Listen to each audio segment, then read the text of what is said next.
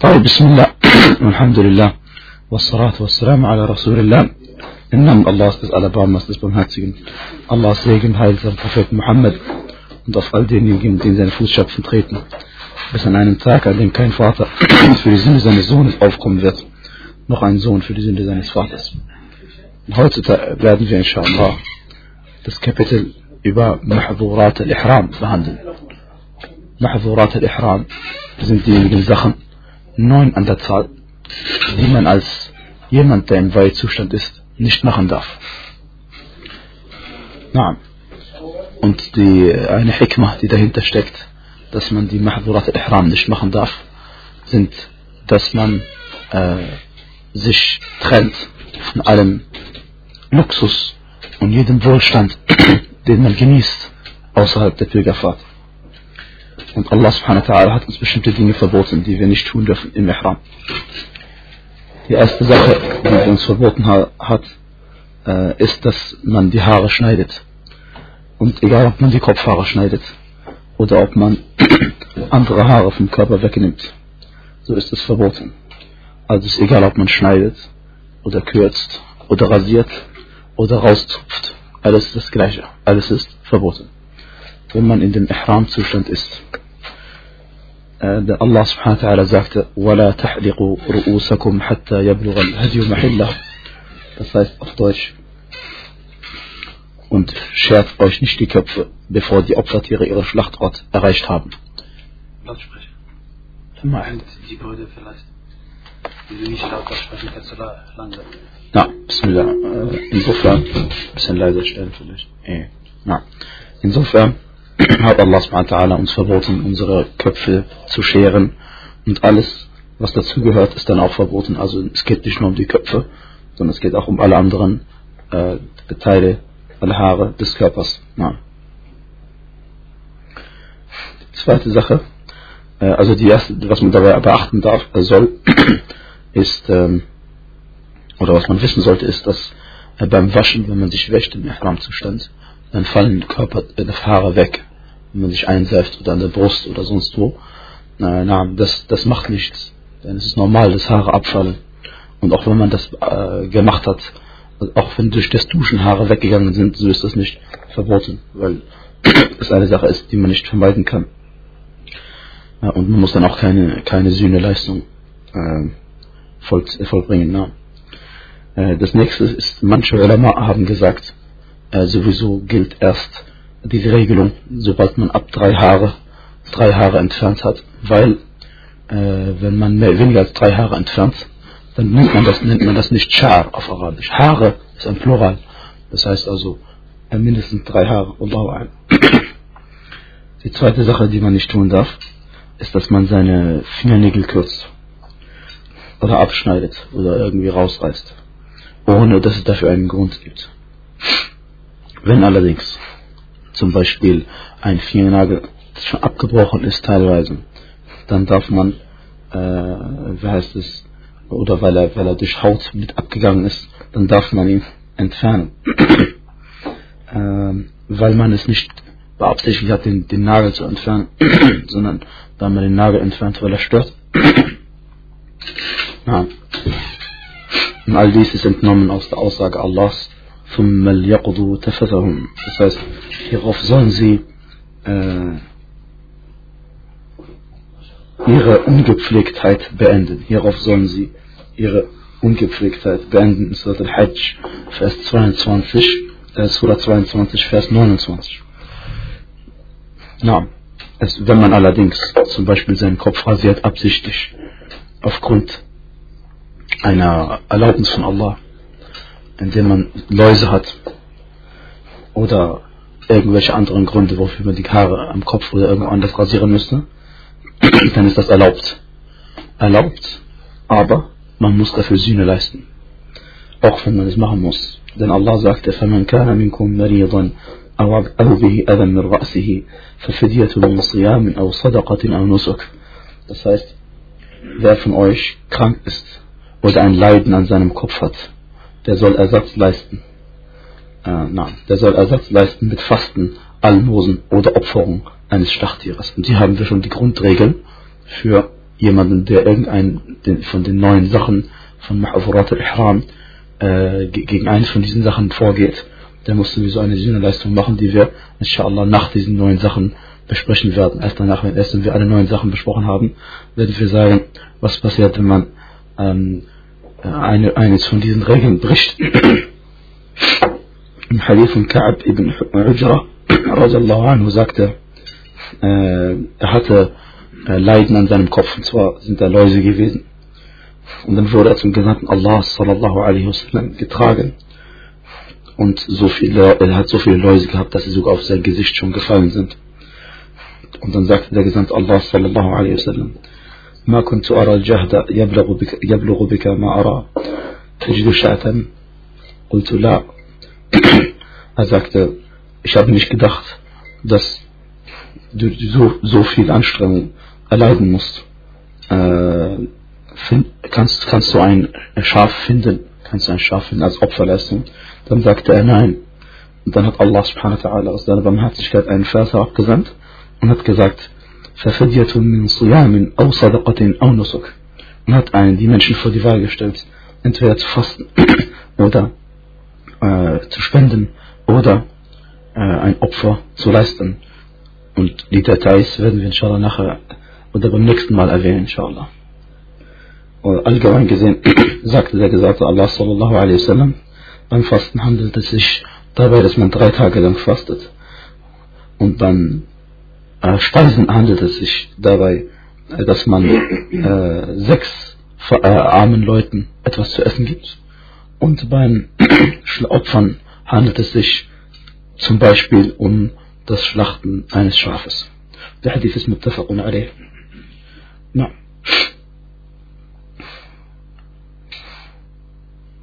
Es ist im, äh, im Muhrim, also derjenige, der sich im Ihram-Zustand befindet, im Weihezustand befindet, erlaubt, seine Haare zu waschen mit Sachen, mit einer Sache wie Sidr.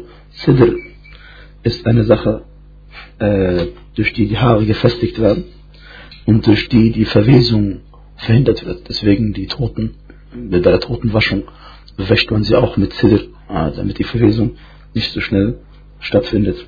Und auf Deutsch ist das, äh, sind das die Blätter vom Lotusbaum oder Zyphusbaum ja, wie es im Duden heißt.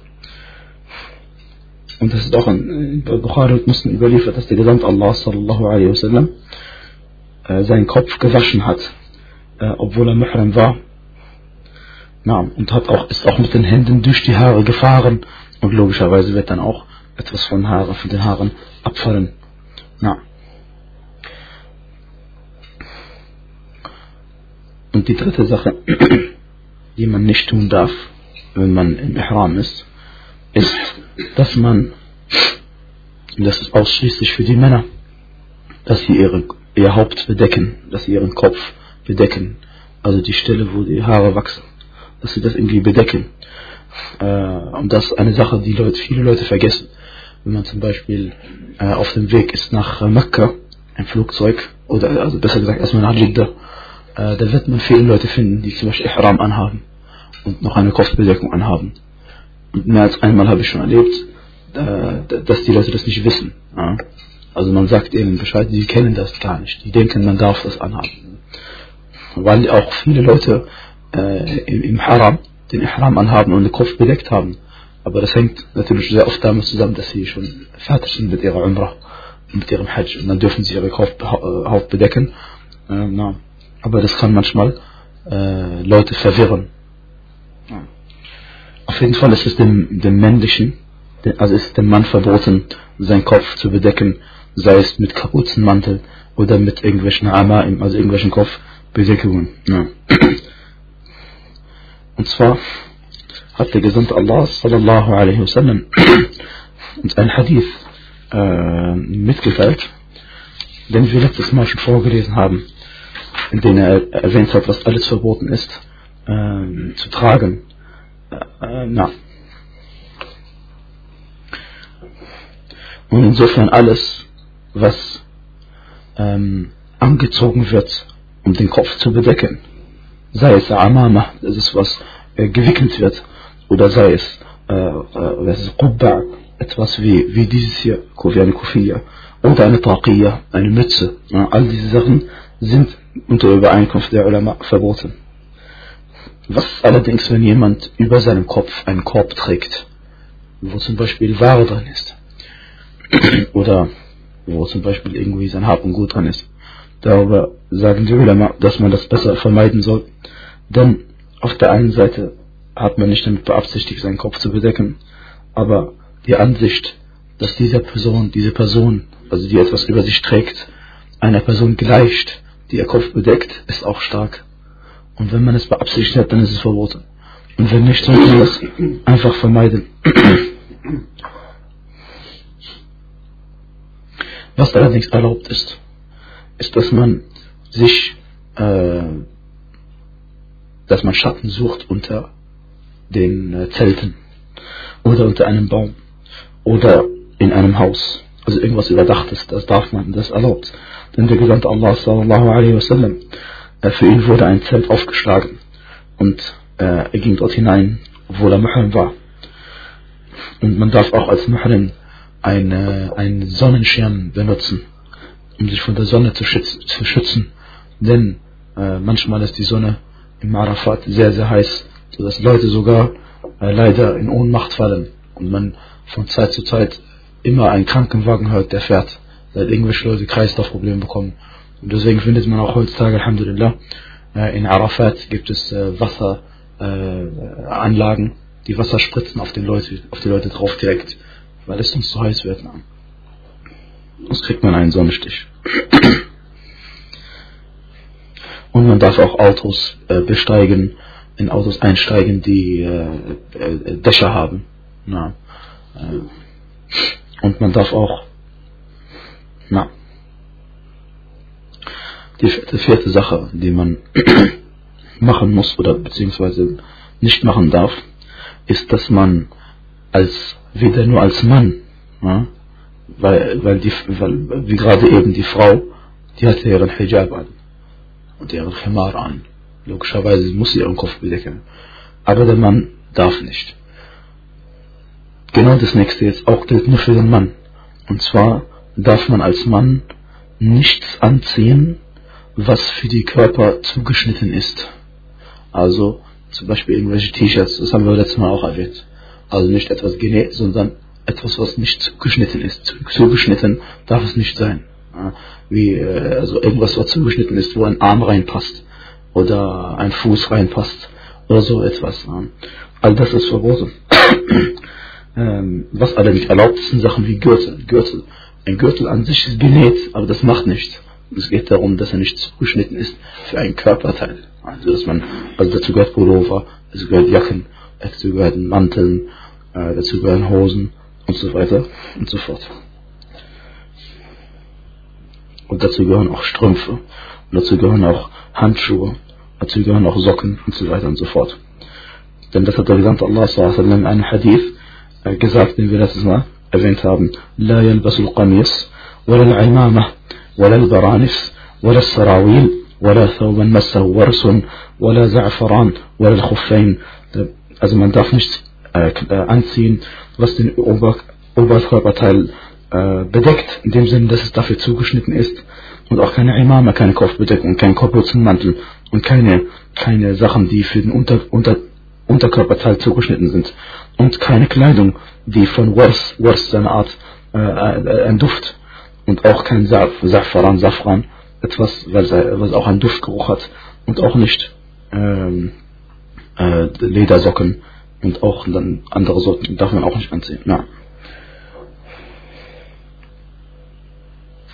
Und ebenso, wenn der ähm, Muhrim gestorben ist und er sterben sollte, während dem Hajj, also während er Muhrim ist, dann darf man auch nicht seinen Kopf bedecken. Na. Und wenn man, wie wir haben letztes Mal gesagt, wenn man in den Ihram reingehen will, muss man noch nicht die Kleidung anhaben, sondern man kann die normale Kleidung haben und Ihram machen und dann muss man sie ausziehen den Ihram anziehen. Äh, also wenn jemand zum Beispiel äh, eine Jubba anhat, das ist eine Art Mantel, der vorne geschlossen wird. wenn man so einen Umhang anhat, muss man ihn ausziehen. Und was auch ähnliches. Also alles, was in diese Kategorie fällt. Ja. Und man darf auch keine Kleidung anziehen, die Ärmel hat. Ja. Und auch keine Oberteile anziehen, die keine Ärmel haben, die abgeschnitten sind. Weil die alle zugeschnitten sind für den Körper. Egal, ob man die Hände reintut oder nicht reintut. Und egal, ob es das Kleidungsstück äh, vollständig ist oder ob es Löcher hat, also spielt keine Rolle. Wenn es zugeschnitten ist für ein Körperteil, darf man es nicht anziehen.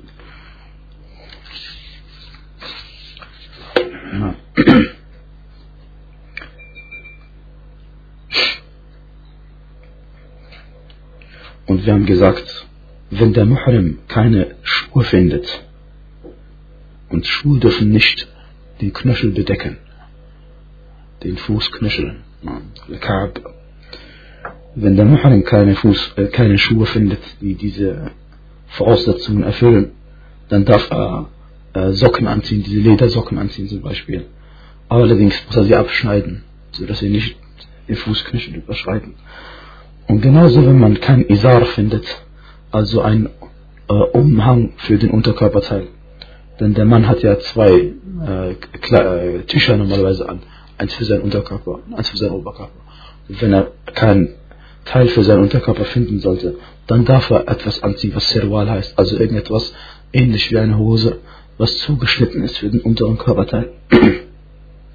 Und sobald er dann wieder seinen Isar findet, dann muss er natürlich wieder sein Serwal ausziehen. Ja, weil alles, was durch Notwendigkeit erlaubt ist, ist nur so lange erlaubt, solange es die Notwendigkeit gibt. Was allerdings die Frau angeht, sie zieht von den Kleidern an, was sie will. Denn sie muss sich äh, verhüllen. Und deswegen, aber sie darf allerdings nicht äh, etwas anziehen, was man Burqa nennt. Und zwar ist das eine Art äh, Gesichtbedeckung, äh, die das ganze Gesicht bedeckt, wo man allerdings rausschauen kann mit den beiden Augen. Also das ist etwas zugeschnittenes fürs Gesicht Das darf sie nicht anziehen. Und sie muss ihr Gesicht dann bedecken mit etwas anderem, also mit etwa mit ihrem Khimar oder mit ihrem Jilbab. Und sie darf auch keine Handschuhe anziehen. Denn der Prophet sallallahu alaihi wasallam hat gesagt, لا تنتقب المرأة ولا تلبس القفازين. Der Hadith ist bei Bukhari bei anderen. Das heißt also, die Frau darf keinen Niqab anziehen, also etwas was zugeschnitten ist, um das Gesicht zu bedecken. Allerdings nicht, äh, und auch nicht die äh, Handschuhe, auch keine Handschuhe, sondern die Frau soll so verfahren, wie die, wie die äh, Frauen des Propheten sallallahu alaihi wasallam verfahren haben.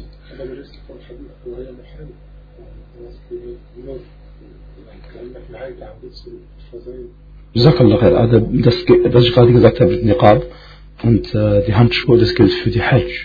also wenn sie Hajj al-Umrah, wenn sie Muhrima ist. Ja. Okay.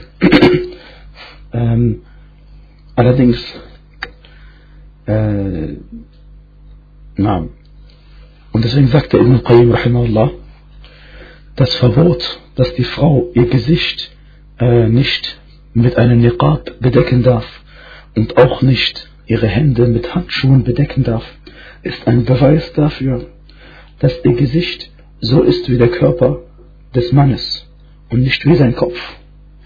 Und deswegen ist es ihr verboten, etwas anzuziehen, was das Gesicht, äh, was auf das Gesicht zugeschnitten ist, wie Niqab und Burqu'. Und es ist nicht ein Beweis dafür, dass sie nicht ihr Gesicht bedecken dürfte mit etwas anderem außer diesen Sachen. Warum?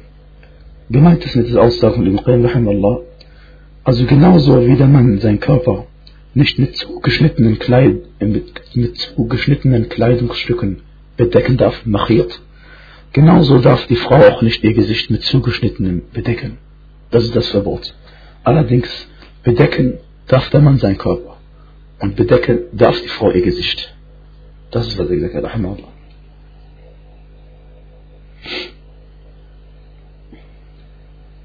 Also sie darf etwas benutzen, was man Maqna'a nennt. Maqna'a ist ein Tuch, was die Frau von oben runterfallen lässt. Über ihr Gesicht.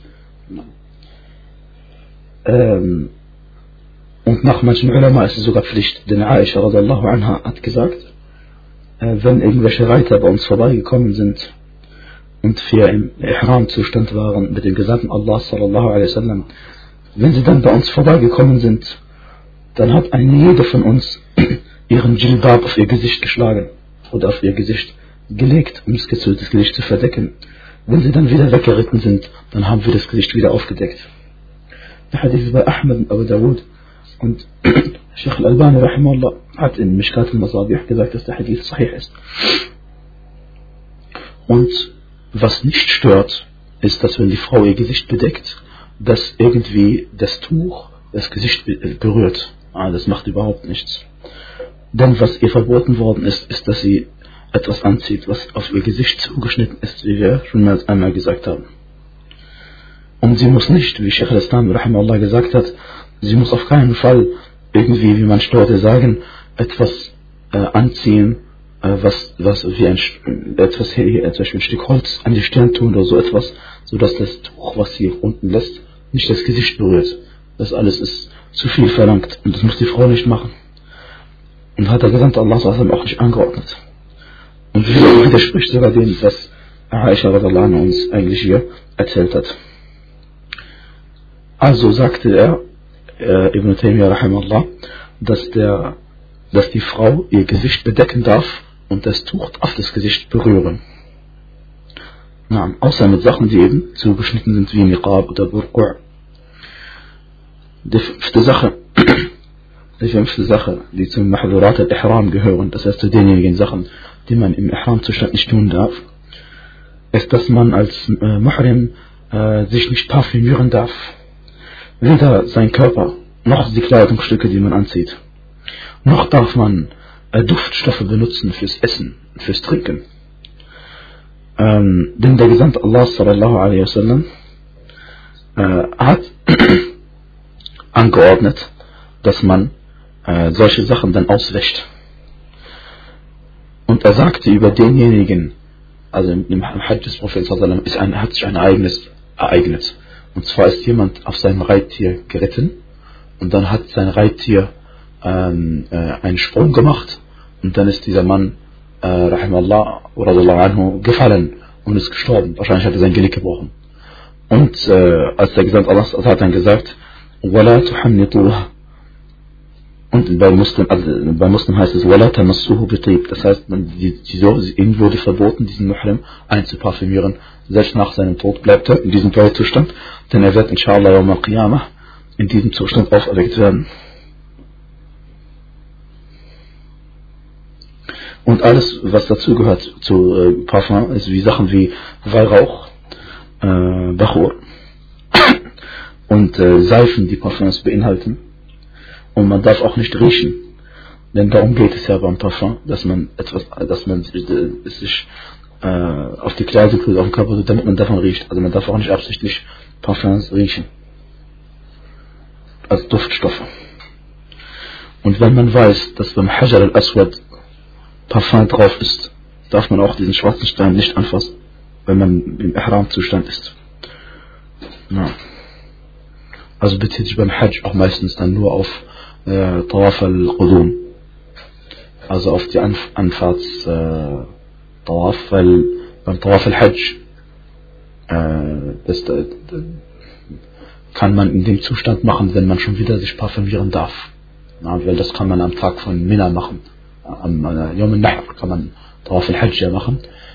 Und danach kann man ja wieder sich parfümieren jeden Tag. Unter den Voraussetzungen, die wir inshallah erwähnen werden.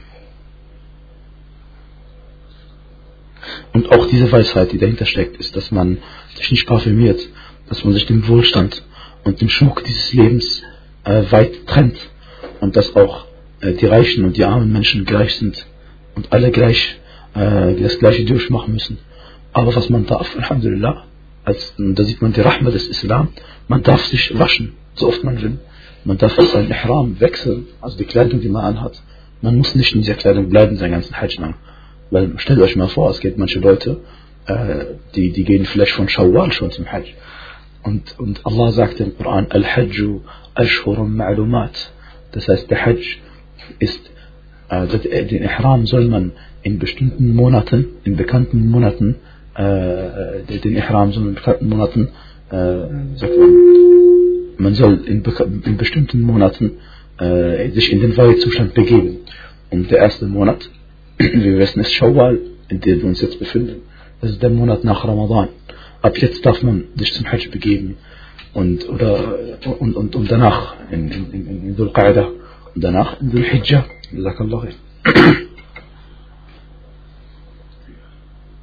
Und wenn man jetzt von Shawwal an sein Ihram anhat und dürfte es nicht wechseln und wird sich nicht duschen, das wäre eine erhebliche Schwierigkeit. Ja. Die sechste Sache äh, und letzte, die wir heute erwähnen werden, inshallah, von Mahfurat al-Ihram, wir haben gesagt, es gibt neun in der Anzahl, ist, dass man als Muhrim nicht auf die Jagd gehen darf. Said. Weil Allah es verboten hat. Er sagte, Ja, أيها الذين آمنوا لا تقتلوا الصيد وأنتم حرم. Also geht nicht, äh, ihr dürft nicht das Jagdwild töten oder die Jagdtiere töten, während ihr äh, im Weihzustand seid. Das heißt entweder für Hajj oder für die Umrah. Und Allah sagte, وَحُرِّمَ عَلَيْكُمْ صَيْدُ الْبَرِّ مَا دُمْتُمْ حُرُمًا Das heißt, und euch ist verboten worden, die Jagd auf dem Festland, solange ihr im Weihzustand seid. Und der Muhrim, wenn er etwas gefangen haben sollte, als Muhrim auf die Jagd gegangen ist, dann ist ihm verboten, von diesem Tier zu essen. Und er darf es auch nicht ver ver ver verkaufen. Denn es ist für ihn wie ein Meter, wie ein totes Tier, ein verendetes Tier. Es ist verboten, dass er davon profitiert. Oder wenn er irgendwie dabei mitgeholfen hat. Und der Beleg dafür ist der folgende Hadith. Und zwar hat der Gesandte Allah sallallahu alaihi wasallam Abu Qatada radiallahu anhu und er war nicht Muhrim. Abu Qatada war nicht Muhrim äh, geschickt mit anderen Sahaba. Sie waren im Ihram-Zustand. Er nicht, sie waren in einer Seria. Seria ist ja einfach eine, eine sagt man, äh, ein Kampf, der stattfindet oder eine, eine, eine, eine Armee, die der Prophet rausschickt, wo er nicht mitgegangen ist und nicht mitgekämpft hat. Und zwar hat er Abu Qatada anhu geschickt mit seinen Freunden und dann hat Abu Qatada ein Wildesel gesehen und er sieht das Wildesel. Und die Sahaba sind da, die anderen, also die im Haram-Zustand sind. Er sieht es und die anderen schauen sich gegenseitig an. Sollen wir jetzt ihm helfen oder sollen wir ihm nicht helfen? Sie, sie, aber sie, sie wussten nicht, ne, dass, dass das eben verboten ist für sie. Sie haben sich einander angeschaut, aber keiner hat irgendwie ein Zeichen Abu Qatada gegeben, wo sich das jetzt befindet oder, was er, oder ihm dabei irgendwie geholfen. Dann reitete er los Abu Qatada reitete los und jagte es mit einem Pfeil. Und er bat einige Sahaba, dass sie ihm helfen sollen bei der Jagd. Aber keiner hat ihm geholfen. Äh, so, und dann hat er das Tier ge gejagt und äh, gefangen und ge geopfert. Und dann begannen sie alle zu essen. Und dann hörten sie auf zu essen, weil sie sich dachten, dass sie vielleicht, äh, dass es für sie vielleicht gar nicht erlaubt sei, dieses Tier. Und sie sagten sich, radiallahu anhum, wir hören auf zu essen und wir fragen erstmal den Gesandten Allah sallallahu alaihi wasallam. Und der Gesandte Allah das ist das Wichtige an der Geschichte, hat dann gesagt, hat jemand auf das Tier gezeigt oder mitgeholfen? Und sie sagten nein. Und dann erlaubte er ihnen, dieses Tier zu essen. Also weist es darauf hin, dass wenn ein jemand, der Muhrim ist, ein Tier jagt oder dabei hilft, das Tier zu töten, dann darf man davon nicht essen als Muhrim.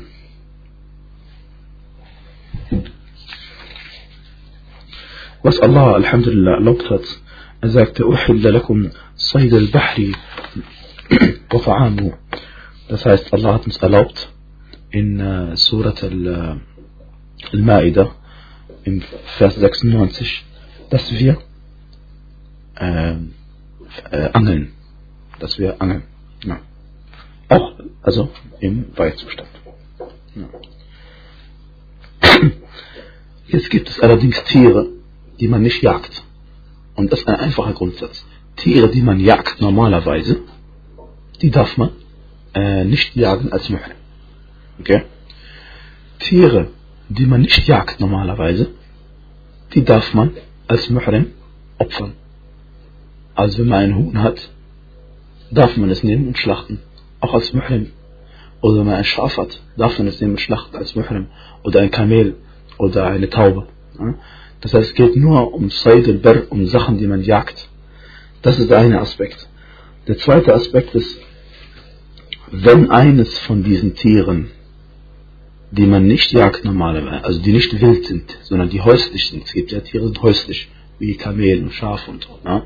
wenn eines von diesen Tieren wild wird, dann darf man es opfern und irgendwie umbringen. Auch wenn es wild geworden ist. Denn der Prophet sallallahu alaihi wasallam hat gesagt, über diese Tiere, ähm, die wild geworden sind, fasna'u bihi hakaza. Also, dass man sie, also es wurde dann umgebracht, das Tier, auf irgendeine Art und Weise, Hauptsache es ist tot. Und dann hat er gesagt, Allah hat eben gesagt, dass wenn solche Tiere wild werden, dann soll man sie so behandeln. Und dann einfach umbringen, egal auf irgendeine Art und Weise. Und das ist dann auch dem Muhrim erlaubt. Das ist die Ansicht der Mehrheit der Ulama. Und dann trifft man das Tier irgendwo am Körper, egal wo man es trifft, Hauptsache es stirbt. Wie im Hadith von Rafi'a, wo ein Kamel wild geworden ist. Und da hat ein Sahabi radiallahu anhu dieses Kamel mit einem Pfeil getötet. Und der Prophet hat es gebilligt. Das heißt, er hat darüber geschwiegen und das war dann in Ordnung.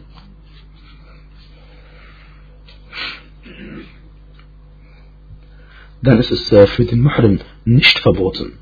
Also ist für den Muhrim erlaubt, dass er ein Tier umbringt, was er so nicht essen darf. Wie zum Beispiel Tiger und Löwen. Äh, und, und, und all, all die Tiere, die die Menschen äh, stören, nicht stören, sondern quälen können und für die Menschen gefährlich sein können. Na. Und man darf auch als Muhrim äh, jemanden umbringen, der einen angreift. Weil ja, es gibt Menschen, die einen angreifen, die überfallen. Solche Menschen darf man sich auch vor ihnen schützen und im Notfall dann umbringen, wenn es keine andere Möglichkeit gibt. Und der Gesandte Allah sallallahu alaihi wasallam sagte, خمس فواسق يقتلن في الحل والحرم الحدأة والغراب والفأرة والعقرب والكلب العقور وفي لفظ الحية مكان العقرب متفق عليه Das heißt, der Gesandte Allah hat fünf Tiere erlaubt umzubringen, egal ob man im, im Ihram-Zustand ist oder nicht. Und egal ob man in Mekka ist oder außerhalb ist. Oder in Medina außerhalb ist. Erst Al-Hid'ah. Al-Hid'ah ist auf Deutsch Gabelweihe oder Schmarotzer Milan. Inshallah, wenn ihr nach wollt, ich habe ein, ein Bild mitgebracht von diesem Vogel. Das ist ein Vogel, der unter anderem Ratten fängt. Ja. Diesen Vogel darf man äh, umbringen, egal wo man ist. Rab, der Rabe, Al-Fa'ra, die Maus, Al-Aqrab, Skorpion, Al-Kalb al-Aqur, der wilde Hund und auch in einer Version statt äh, dem Skorpion äh, die Schlange. Ja. Alhamdulillah. So. Und wenn der, wenn der Muhrim irgendeine Sache machen muss, die verboten ist, ja, und dann muss sie trotzdem machen, dann muss er eben Sühne leisten. Aber äh, darüber reden wir detail, detailliert, inshallah. Jetzt mehr als eine Ansicht unter den Ulama werden wir inshallah die Ansicht erwähnen. Ähm,